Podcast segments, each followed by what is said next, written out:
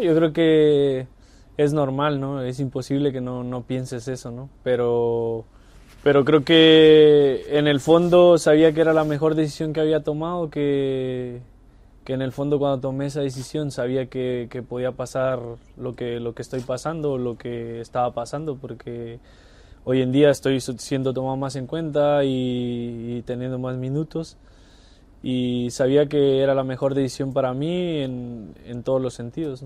A ver, a mí Coque me parece un excelente jugador, un, una, una, excelente persona y desde el día que llegué aquí me ha recibido súper bien, con los brazos abiertos y creo que, que eso, es, eso es la forma de, de un capitán, ¿no? hacer sentir a los que van llegando eh, hacerlos sentir como en casa, que se sientan cómodos para que después puedan desarrollar el, el fútbol que, van a aportar al, club, al, equipo, a, los compañeros y, y, a mí me parece que lo hace de una forma excelente, ¿no?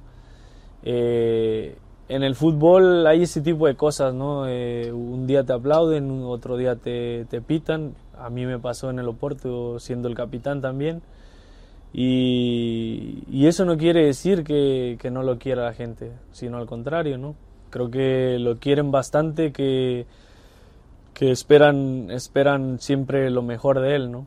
Eh, creo que, que la calidad la tiene y lo ha mostrado muchísimas, muchísimas veces. Y, y nada, son cosas que pasan en el fútbol y uno tiene que estar preparado para cualquier situación dentro del campo. A ver, yo creo que en el, en el fútbol siempre hay ese tipo de, de momentos buenos y malos, ¿no? Eh, yo, yo en, en, el fútbol no quiere decir que todo, todo, todo ha sido bueno, ¿no? Cuando llegué a Porto también me ha costado jugar, ¿no? Los primeros seis meses, por ejemplo, no jugaba muy poco, tenía que ir a jugar al equipo B y yo lo tomaba con la mejor disposición del mundo, ¿no? Eh, sabía que, que bueno, si no tenía participación en el equipo, con el primer equipo, pues yendo al equipo B no perdía ritmo y, y en cualquier momento sabía que podía tener la oportunidad y la tenía que aprovechar, ¿no? Sí, sí, con 15 años fue cuando salí de casa que tenía que ir a la Ciudad de México para, pues para intentar esta, esta, esta, aventura del fútbol, de querer ser jugador profesional y todo eso. Entonces tuve que pasar un, un periodo de, de, de aprendizaje, lo, llamo así yo. Hoy en día me, me, río de todo lo que pasé, pero bueno, en su momento capaz que era, eran cosas complicadas, pero yo nunca le, nunca le vi el...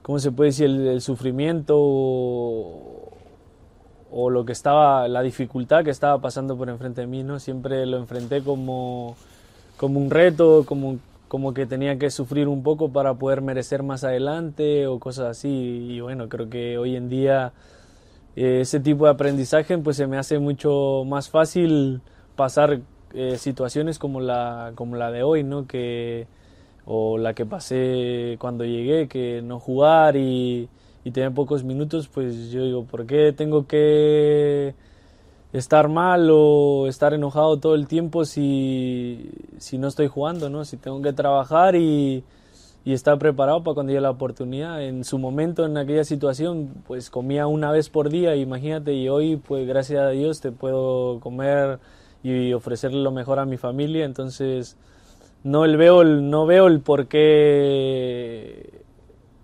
enojarme por una situación que obviamente que quiero jugar, pero, pero sé que tengo que ser paciente, que en, en algún momento llegará la oportunidad y no la tengo que dejar pasar.